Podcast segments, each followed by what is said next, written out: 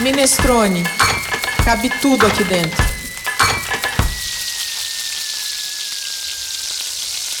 Ah, os livros.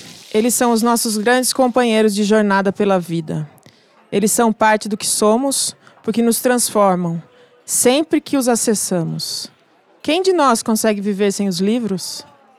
Estão conosco para falar de livros, de gastronomia e culinária nesse episódio do podcast Minestrone, a professora doutora Joana Monteleone e o chefe de cozinha e escritor André Bocato.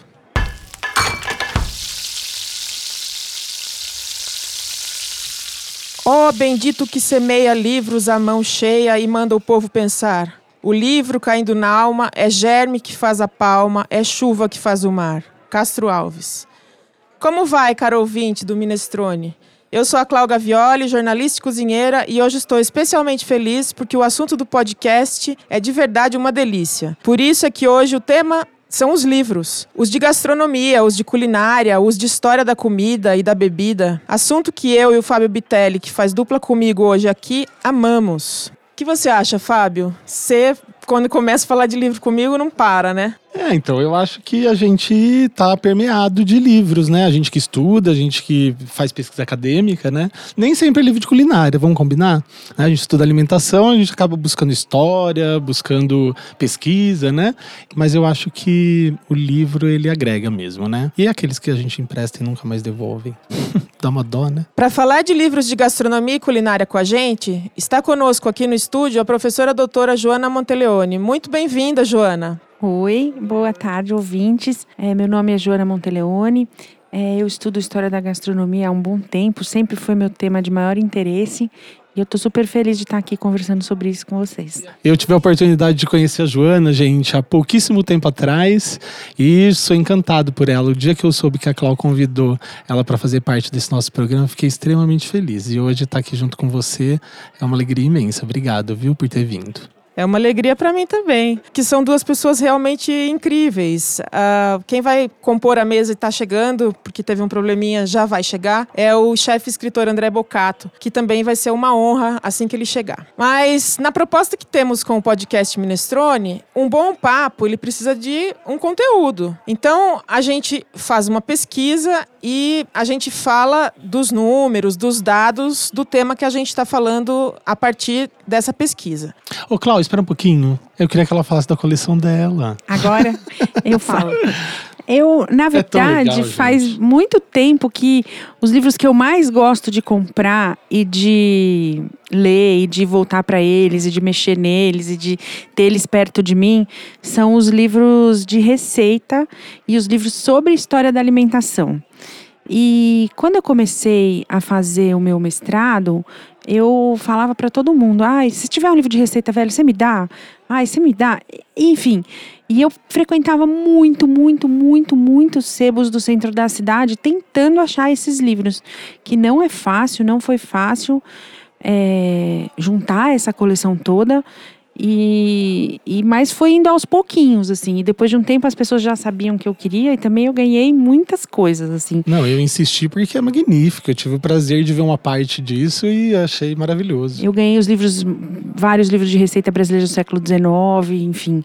Isso é uma preciosidade mesmo e fico eu adoro esses livros assim. E é uma fonte histórica né João é, é, é.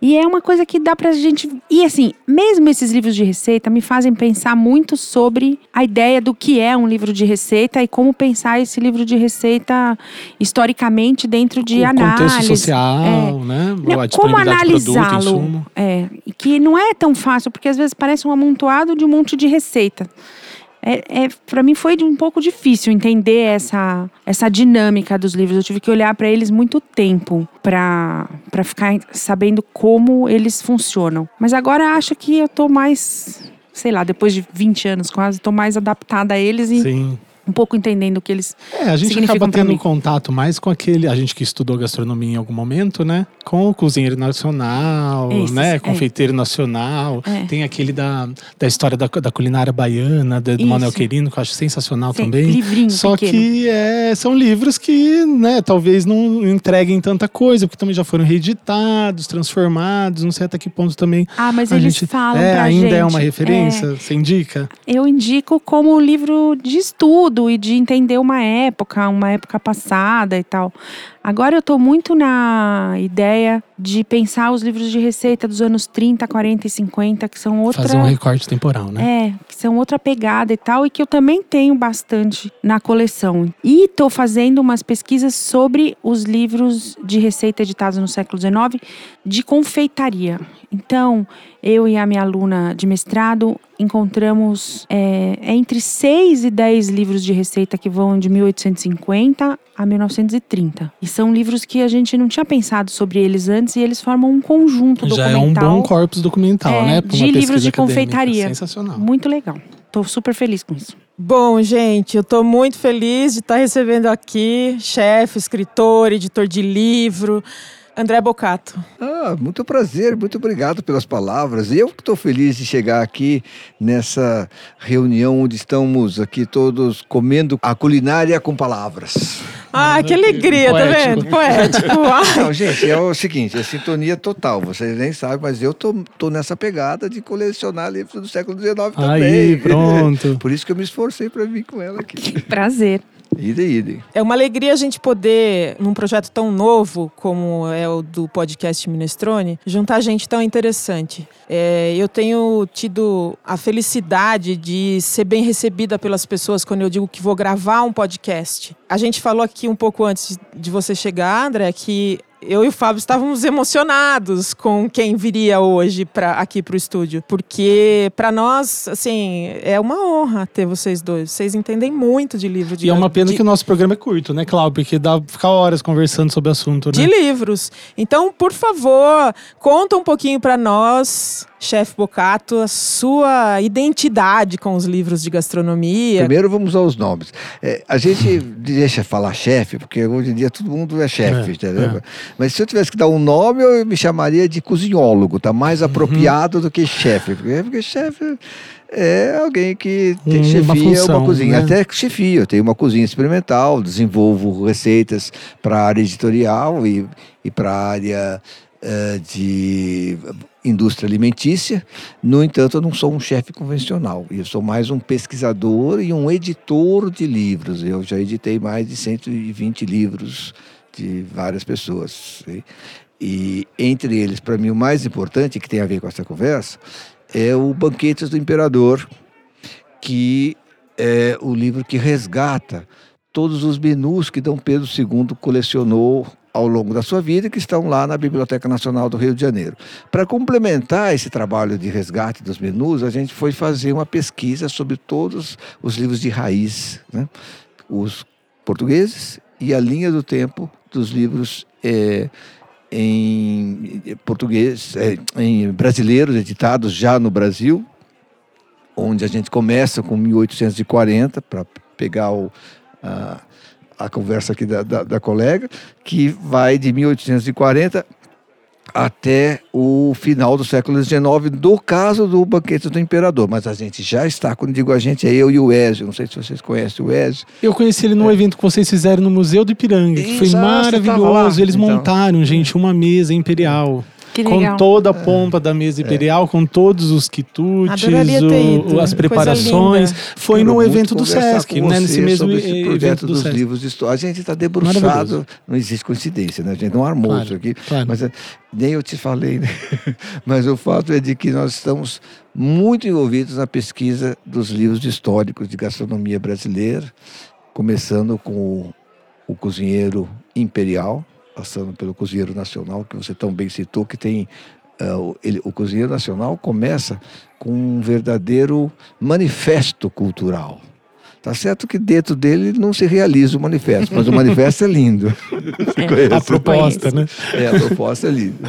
Fala exatamente dessa identidade da fundação de um, de um conceito, mas isso e, e 1800 e... Quanto que é o Cozinheiro Nacional? Não é década de 60? Não, não. O Cozinheiro Nacional... Primeiro eu venho o, banque... o Cozinheiro Imperial. Que é a década de 40.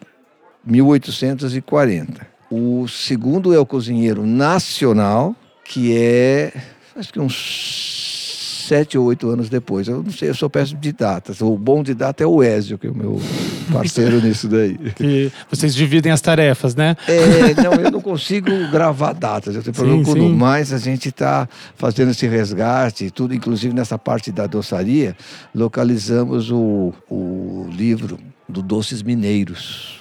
É, tem um também que, é confeita, o confeiteiro nacional, o doceiro tem, nacional. Tem, tem né? vários, né? Doceiro Agora, nacional, o, o Ju, é, é, anônimo, né? Esses livros são anônimos ou já descobriram quem escreveu esse livro? Eu me lembro de uma história dessa. É, você tem a informação? Como que é essa história? Alguns livros são anônimos, outros não, outros têm uma história interessante. Uma das que tem a história interessante é o Doceira Nacional, que é da Constança Olivo de Lima, que é de 1850 a 1851. E ela, na verdade, ela não foi. Ela assina o livro. O livro é editado por uma editora carioca chamada Laimer. Era uma grande editora do Rio. Ela assina esse livro, a Constança, mas ela não é a autora do livro. A autora é uma moça que chama Maria, alguma coisa, que era uma senhora de engenho da região de Macaé, que é uma região produtora de açúcar desde o final do século XVIII, que manda as receitas para a editora, a editora aceita fazer, mas ela não pode assinar, porque ela, é, na época, uma mulher de sociedade não podia assinar um livro. E ela não assina, e quem assina é a revisora da editora, que é essa dona Constança. Então, esse é um livro interessante, que eu estou debruçada sobre ele. E Tô até querendo ir para Macaé porque tem a correspondência da, da autora, a Maria, com o editor, o Eduardo Laimer. Tá no museu lá, em Macaé, mas não é tão fácil chegar em Macaé. Estou ainda assim, Por no hora. começo da, dessa pesquisa desses doces, ah, porque agora no pós-doc eu vou estudar só açúcar. Então. Com dois S. Açúcar vai com dois S. Vai continuar o legado do Freire. Um é, pouquinho, né? Da assim, minha né? orientadora, né? Mas, e o Freire também. Vamos voltar então um pouco agora para o nosso século e dar uns dados do setor, que o, é uma proposta do Minestrone. E, enquanto o Fábio abre aqui as, os dados do setor, é, vou contar para vocês o que, que é o Minestrone. O Minestrone é uma plataforma de internet que reúne é, informações sobre gastronomia, comida e bebida. Todo mundo pode encontrar várias coisas ali. A gente fala um pouco de tudo. Como uma sopa minestrone, aqui no site cabe tudo. A gente fala de livros, a gente fala de comida, a gente fala de história, a gente fala de cachaça e, e a gente recebe gente muito agradável. Então vamos lá, Fábio, vamos falar do setor de livros. Olha, tem muita informação. Né? Eu vou me concentrar naquela que é mais importante. Né? Então, assim, é, é, os dados foram é, coletados de 2017 e 2018, que são anos fechados, né?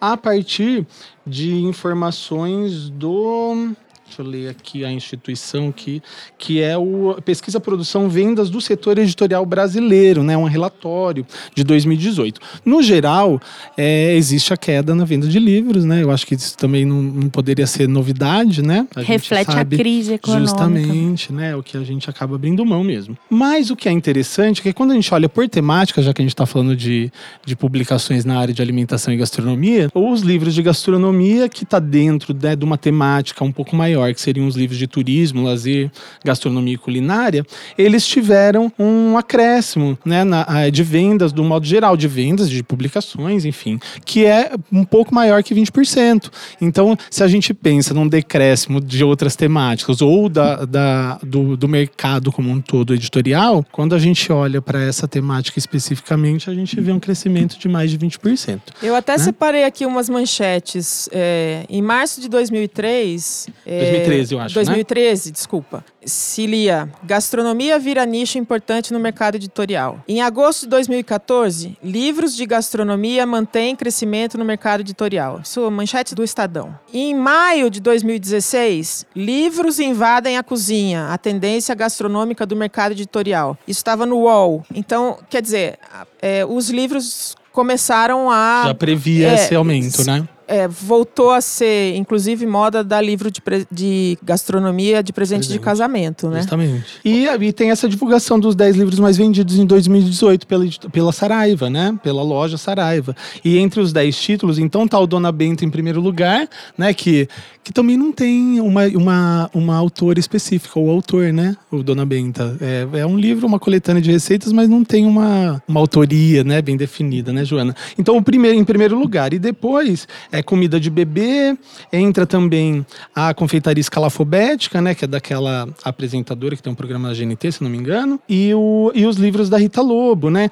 Eu acho, assim, olhando né, esse número, eu acho que está muito ligado com a grande mídia, né? Então, assim, quando a gente tem não com exceção da Dona Benta, porque a Dona Benta tá no nosso imaginário, né? E tem até a polêmica, né? Quem que fazia a comida era a Dona Benta ou era a, a, tia, Anastácia. a tia Anastácia, né? Então, assim, por que que a Dona Benta, né? Então tem essa, essa, esse conflito aí, né? De social, mas enfim. Se a gente é... faz um programa inteiro só para falar só Dona pra falar disso, que, dá. que ótima ideia, não é mesmo? Lembrando que esse livro foi editado pela Companhia Editora Nacional na época do Monteiro Lobato. Pois é. E, Ele era o editor, né? E a gente tem uma farinha que chama Dona Benta. É, que não tem nada a ver não tem nada a ver. A Dona Benta do, do Lobato. Sim, outro dia eu estava fazendo um curso e, e, aí, no meio do curso, a gente estava falando do livro Dona Benta. Aí um, um rapaz que estava fazendo o curso também falou assim: Eu fui durante 20 anos Dona Benta. Aí todo mundo, nossa, né? Como? Você se vestia de Dona Benta? Daí ele falou: Não, eu trabalhava na farinha Dona Benta. aí que a gente entendeu. Aí ele explicou que uma coisa não tem nada a ver com a outra, mas que o nome puxa. Sim, eu faço. Sim já fiz muitos livros para Farinha Dona Benta. para eles diretamente, porque não tem nada a ver com o livro original de 1940. Mas você sabe que eu, eu, eu na minha infância, eu já tinha esse, esse olhar para gastronomia. Minha família é de gente que cozinha, né? A vida inteira, todo mundo, vó, pai, mãe. É, e eu me lembro que eu, é, no, nas embalagens, né, de fermento em pó, de chocolate em pó, de farinha, vinha sempre ela assim, mande, solicite nossos livros de receitas. Já fizeram isso alguma vez? E eu mandava uma carta, eles me mandavam por correio o livro de receita quando daquela foi, marca. Quando foi isso? Isso foi na década de 80, 90. Então, eu criança, assim, né, 10, é, 12, 15 anos, né? Nessa assim. época eu era, na, é, as coisas mudam, né? Na época eu, chama, eu era chamado de culinarista, né? Hoje todo mundo é, é igual, antigamente antigamente chamava boleiro, hoje é cake design. Uhum. Antigamente a gente ia gravar no rádio, hoje é podcast. Aliás, é o meu primeiro aqui, viu? Eu tô fazendo ah, minha tá estreia. Ah, tá estreando. o seu também, né, Ju? Não. Não? Ah. A coluna ah, que eu tenho no Brasil, de fato, comigo. é um podcast. da coluna Droga, toda semana, então não. Então, e eu recebi esses livros, né? Então era uma, também era uma dádiva, Eu né? era, era cozinha experimental de muitas um marcas nessa, na década de 80, já final dos anos 80, começo dos 90. Isso foi toda uma tendência. Hum. Tá entendendo porque a gente estava emocionado? Eu e o Fábio. É, porque... porque... assim, né? É. Quem, quem, eu fui estudar gastronomia tardiamente, mas eu sempre gostei de cozinhar, sempre gostei de livro de gastronomia. Eu tinha um livro de gastronomia da, do Açúcar União uhum. que eu achava a coisa mais linda do mundo. Espiral, eu ficava né? isso, esse aí que é espiral. Eu, ficava, eu achava tão lindo aquilo. Eu era criança e ficava folhando aquele negócio e, e pensando que eu ia fazer aquelas receitas dificílimas para mim na época, né? Mas contem pra gente, o que, que faz então um livro ser tão atrativo? Joana. Bom, nessa vida de historiadora, a idade do livro para mim faz ser um pouco atrativo. E a, as curiosidades relacionadas ao livro, por exemplo, eu acabei de comprar um livro super interessante que é o livro de receitas da cozinha da Maria Callas. Então é interessante pensar a Maria Callas, cantora de ópera, e, e essa ideia da ópera e a Callas né, com a cozinha. Então isso me chamou muita atenção e eu comprei o livro imediatamente, assim. Aí ele vira e mexe, eu dou umas olhadas nele para ver como que era. Então também tem uma pegada super anos 50 nas receitas que eram basicamente receitas italianas. Então, o personagem ligado ao livro, a ideia do livro que a, a história que ele conta, ou a época que ele foi editado, ou a importância que ele teve dentro é, da, da, corrente da história da gastronomia, ou se ele fala mesmo de, é, de um período que me interessa, eu acho que é o que mais me atrai no livro. Isso, livro de gastronomia. Livro de receita aí é um pouco diferente. Também tem um pouco a, a, a ideia da idade que ele tem e tal, mas é menos uma coisa pictórica e mais uma coisa da inserção dele dentro de um contexto, acho. Até para entender insumo, né? O que tinha, é. qual que era a moda da, dos alimentos, né? Então, essa pergunta, como editor, eu posso dizer assim, de que o livro nasceu para ensinar. O livro culinária era essencialmente didático. Como você vai fazer o bolinho. O Receituário, né? Receituário. Ele tinha um, um papel didático. Hoje, o livro de cozinha ele tem que encantar. Ele é um objeto ele é uma coisa em si. Ele tem que ter uma, uma volumetria, uma textura, ele tem que ter uma capa, ele tem que ter uma fotografia, ele tem que ter todo um, um mundo estético que ultrapassa o do mero conhecimento didático. Então, como a Joana falou, ele tem que ter um conteúdo mágico a ponto de você dizer, não, isso aqui só tem em livro, não tem na internet. Então, por isso que o livro está ganhando cada vez mais volume, capa dura. Ele é um objeto em si, tem uma, uma, uma característica de obra de arte em si. Secundariamente, a pessoa que tem o livro tem uma sensação de posse daquele conhecimento. Provavelmente nunca vai abrir, vai deixar em cima da mesa. Mas a hora que eu quiser, eu vou lá e vou fazer a receita da Maria Carlos. Vai fazer nunca. Mas Sim, tem essa sensação, tem. que é ótimo. Porque essa. E é, quem sabe até vai, quem sabe Sim. até alguns vão, né?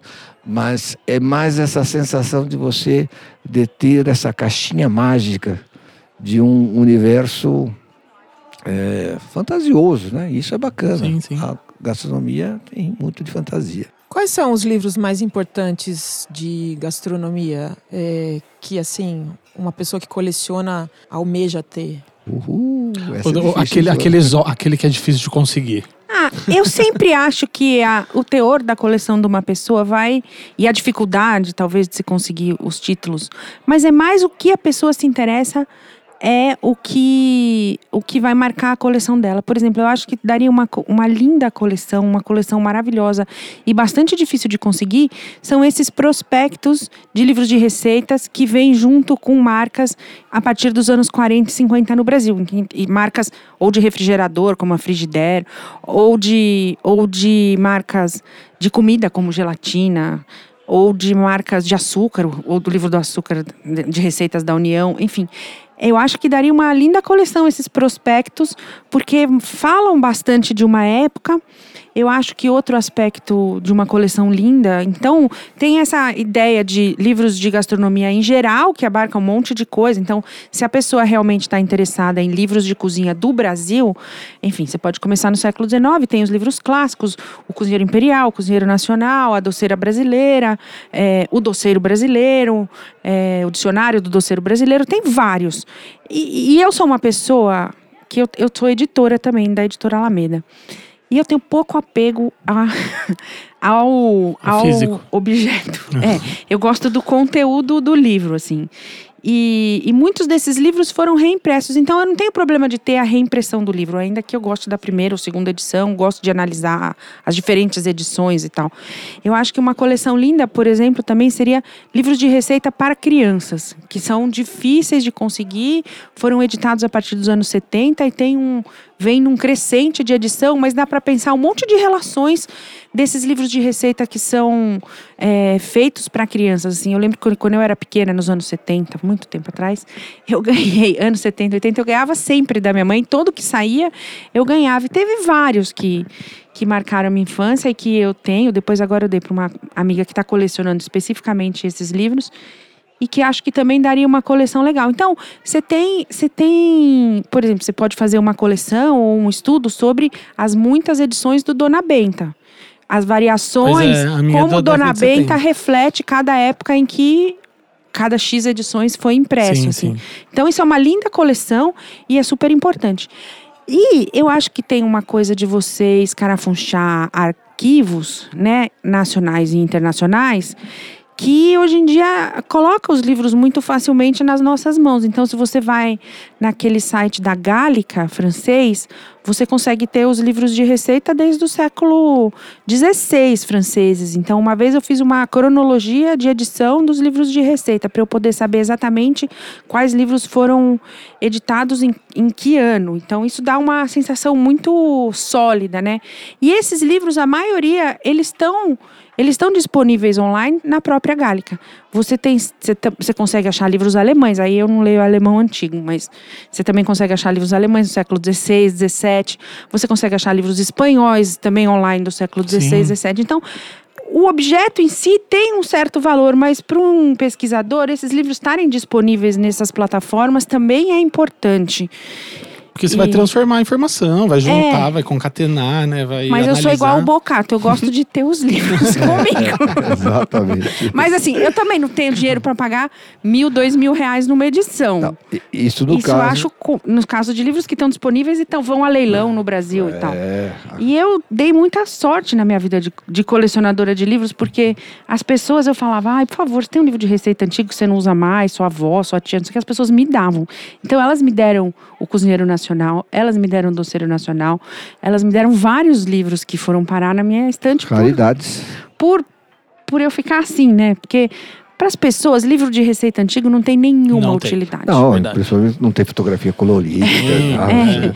Não, e fica é. na cozinha tomando pó e as pessoas pegam com mão de manteiga e não sei o quê. E, e, e não sabe, inclusive, o valor. Na Europa não. é uma febre o colecionismo de, de livros raros, a ponto que tem catálogos só de livros tem especialista em, eu conheci inclusive eu tive na casa do, de um dos maiores especialistas em vendedor de livros raros.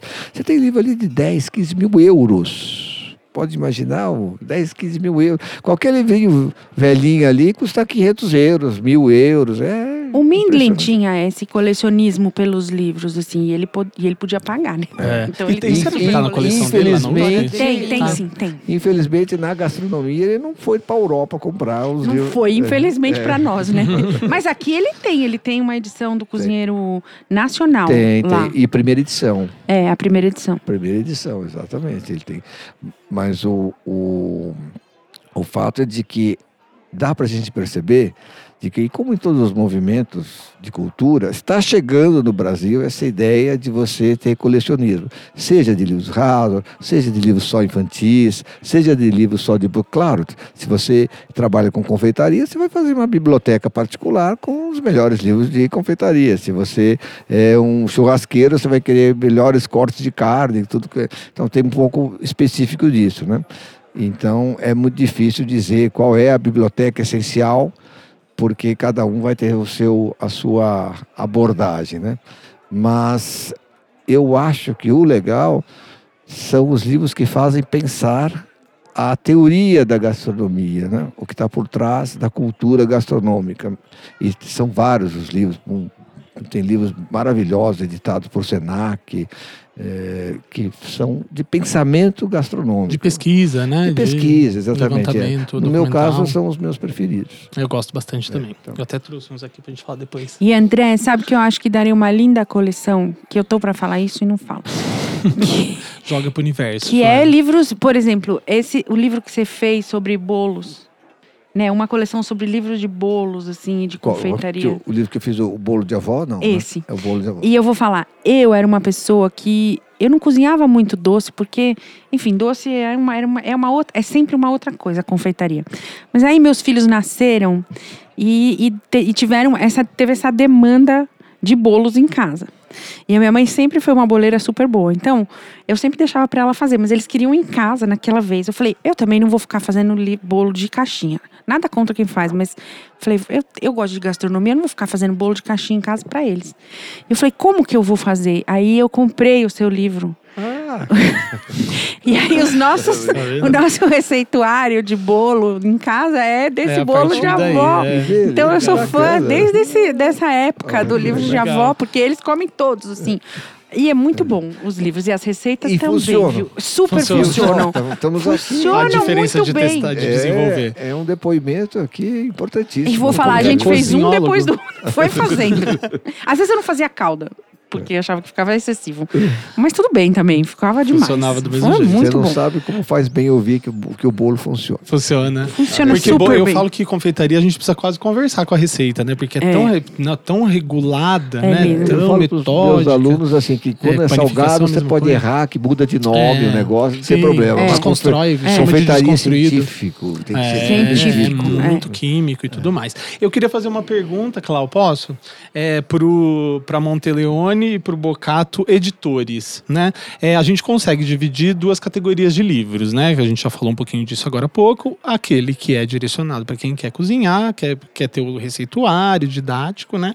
E aquele que é um quase um objeto de decoração, né? Existem as duas linhas, correto?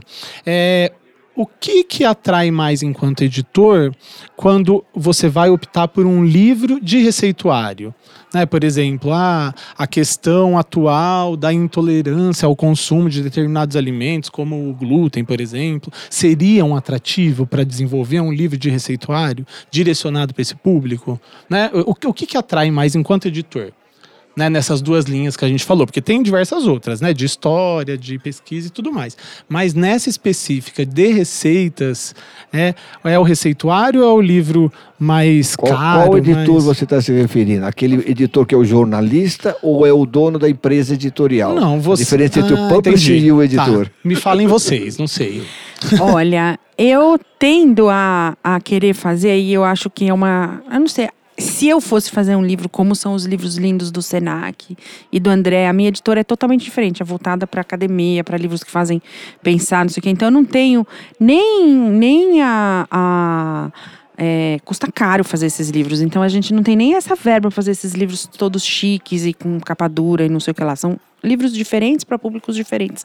Mas se eu quisesse fazer, tivesse um sonho de fazer um livro desses, do projeto inicial a, a as fotos e não sei o que lá, eu faria um livro de confeitaria vintage, com bolos vintage, ou seja, receitas refeitas de, que de bolos antigos revividos nos dias de hoje, porque eu acho tão interessante você fazer, você recuperar um gosto que não é o nosso gosto, assim. Então eu também faria é, outros, outras receitas antigas, que revividas para os dias de hoje, pra gente. Visitar, né? É, aqueles bolos que tem, sei Nossa, lá, você 24 ovos e tudo. Me fez lembrar do 24 bolo do meu horas. casamento. Porque no meu casamento eu queria um bolo com glacê e com andares. E aí não tinha, porque os bolos de casamento são fake, é para tirar fotografia, né? E aí eu fui numa confeiteira lá na minha cidade e ela fez um bolo para mim do jeito que eu queria, para botar os noivinhos em cima. E é E isso comer no mesmo. final, e era, né? sim, e era claro, todo mundo comeu aquele bolo e era um, né? E o bolo era todo do Qual jeito era o recheio?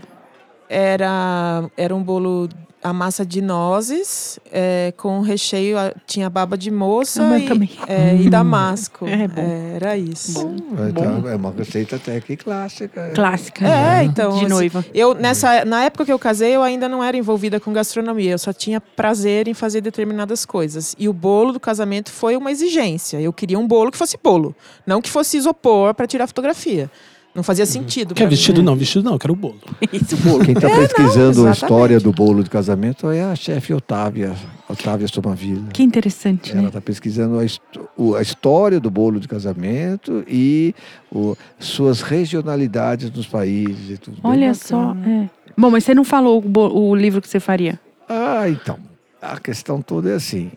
É, como tudo na vida empresarial, a gente tem que ver o que está na moda, o que está pegando. Né? Então, como dono de editora é, e parceiro de outros editores, a gente vai assim, o que está pegando? Em primeiro lugar é quem tem ou participação na televisão, obviamente, ou quem tem participação nas redes sociais. Aliás, hoje mais importante é redes sociais.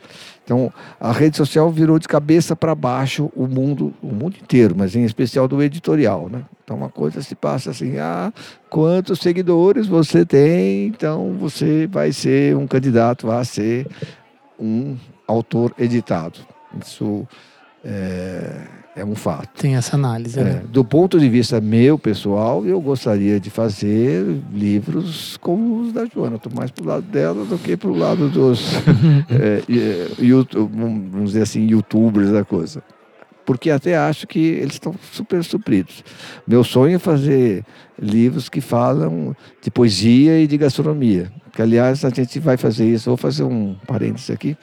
De, no dia 27 de outubro, durante a ASP Gastronomia, a gente vai fazer um sarau de poesias que falam de comida. Que lindo. Maravilhoso. Lá no SP Gastronomia, no Memorial da América Latina. Obrigado pelo uh, espaço publicitário. Bom, gente, é, a conversa está muito boa, mas para você que está nos ouvindo, é, tem tempo, né, para as coisas acontecerem. Então a gente já vai caminhando para o final. Para você que nos ouve, acesse a nossa plataforma na internet minestrone.com.br. Lá você vai encontrar informações sobre os nossos outros podcasts. Se cadastre. A gente tem muito assunto para conversar sobre gastronomia. O Minestrone é um site onde cabe tudo. O que tiver a ver com comida e bebida vai estar lá. A gastronomia é amplamente tratada. E agora, para a gente concluir esse papo maravilhoso, eu queria perguntar o que que torna uma obra rara para vocês? Uma obra, um, um livro raro? Raro. É um livro de difícil acesso, eu acho. É um livro que a gente quis durante um tempão e não, não conseguiu, não achou e tal. Como eu disse, durante muito tempo eu caminhava pelos sebos procurando livros antigos. E hoje eu vejo que era uma visão. Eu queria livros do século XIX. Aí, primeiro, eu achei que eu estava procurando de maneira errada. E hoje em dia eu achei esses livros, procurando de uma outra maneira, que não em sebos, né? Eu, eu achei esses livros mais ou menos virtualmente. Tem um projeto muito lindo da, da Biblioteca Nacional que chama Hemeroteca Digital. E os livros eram as, uh, os anúncios mais importantes dos jornais do século XIX. Eram um, um, uma coisa que mais anunciava e que era mais importante. Então, eu achei os nomes dos livros nos anúncios do século XIX. Então, eu não achei eles fisicamente ainda, mas eu vou partir para a segunda parte, que é essa, essa busca física dentro da própria Biblioteca Nacional, que aquilo é um labirinto, né? Perdido. Então, se você acha eles, o anúncio, saiu o livro tal, você acha primeiro a data, depois para quem o livro estava destinado, quem tinha, quem era o autor do livro. Então, eu por muito tempo achei que esses livros eram os mais raros, esses livros do século XIX, porque eles são poucos mesmos. Mas depois, é, eu percebi, mesmo indo nos sebos várias vezes, depois que eu sou uma assídua frequentadora de sebos, que eu estava deixando passar outras preciosidades que são super legais. Por exemplo, os livros de receitas dos anos 50 são hiper interessantes e falam de uma época sensacional e aquilo eu nem olhava, eu deixava, eu achava, ah, isso aqui não presta e ia para frente. Hoje em dia não. Eu voltei, comprei e agora estou olhando para eles assim, eles lá, eu aqui, eles lá, eu aqui, estou assim meio ah, estranhando. Paquerando. É. E você? Bom, tecnicamente, o que torna um livro raro são, assim, é, o primeiro, o tempo. Segundo, a sua tiragem. Se tem uma pouca tiragem, tende a, a deixá-lo mais raro, né? E terceiro, infelizmente, o preço. O preço deixa o livro raro, né? Limitador, né? É, pois então. Atualmente tem livros raros modernos que acabaram de sair, mas eles são tão caros que, enfim, vai ficar raro. Porque, né? Então, essa popularização do livro passa pelo, pelo também pela questão de, de, de valores e tudo. Né? Vamos dar uma dica de livro e encerrar? Vamos dar uma dica do que cada um quiser. Ah, pode ótimo. falar de livro, pode falar de série, pode. É, dica Minestrone. Joana. Ladies first. Olha, eu pensei, pensei, pensei, falei, ah, eu não vou levar livro, não vou, não vou, acabei trazendo um livro porque eu pensei tanto na dica que eu falei, ah, vou ter que trazer um livro. E é um livro que tá, tô, eu sempre para ele de maneira muito simpática e adoro a escrita e tal, que é o livro de receitas da Alice B. Toklas. Alice B. Toklas era a mulher da Gertrude Stein, uma escritora americana dos anos que morou em Paris nos anos 20, 30, 40 e que a Alice recolher e que ela ela recebia na casa dela toda a, digamos, a inteligência e os artistas da França, o Picasso, o Hemingway, todos que passavam por Paris passavam pela casa delas. E ela escreveu esse livro de receitas que é pequenininho, foi traduzido pela Companhia das Letras no Brasil. E ela tem duas receitas nesse livro que eu acho sensacionais. Uma que foi reproduzida e o livro ficou conhecido como o, esse livro, que é um brownie de maconha. Então, esse livro fez essa receita, é um fez um É, um, um food, é, é, tipo um food brownie. Essa um receita ficou muito famosa nos anos 60 e o livro ficou conhecido por causa disso. E a outra receita que eu gosto muito é o bolo da libertação, a libertação da França pelos aliados. Elas passaram a Segunda Guerra Mundial é, na França ocupada e ela e esse é o livro da libertação que ele tinha bastante restrições alimentares mas que ela conseguiu fazer um bolo que, que é bastante rico com amêndoas glacê não sei o que e, bebida e tal. Então é um livro que conta histórias e receitas muito legal. É maravilhoso. E aí André? Bom é, falando aqui de edições eu estou trabalhando num projeto que chama-se uma releitura de O Perfeito Cozinheiro das Almas deste Mundo, que nada mais é que é do título de um caderno de Oswald de Andrade que ficava no apartamento dele. E então quem tiver poesias que falam de comida, pode me mandar que quem sabe a gente vai cozinhar no Perfeito Cozinheiro das Almas deste Mundo. O título é, é da década de 20. E aqui a minha dica final é: está acontecendo o SP Gastronomia, que é um grande encontro no estado de São Paulo inteiro, e de 24 a 27 vai ter o, aqui no Memorial da América Latina uma feira de livros, que eu tenho a honra de ser o curador do, dessa feira de livros. Então, todas as editoras de gastronomia eh, do Brasil estão lá presentes com seus títulos. É o maior evento que a gente tem de reunir tantas editoras com seus catálogos de gastronomia. Então, nós estamos falando aí de algo como 400 títulos. Roubou minha dica. Uh, Mas tudo bem, eu tenho outra. então, eu tenho uma dica que é a coluna Bom de Garfo. É, a coluna Bom de Garfo acontece na Folha é, Online e é escrita pelo Otávio Vale. Ele faz resenhas. É, eu fui em vários lugares que o Tatal, a gente chama ele de Tatal, é, recomendou e todos cumpriram perfeitamente o que ele propõe nas resenhas, o que ele fala nas resenhas. Então, acho que vale a leitura da, do Bom de Garfo.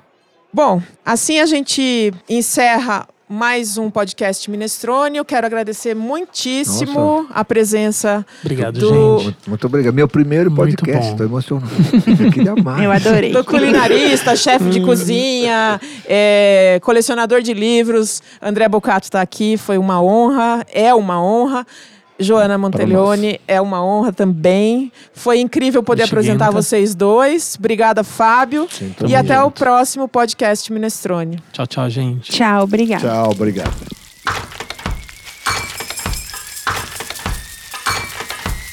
Minestrone. Cabe tudo aqui dentro.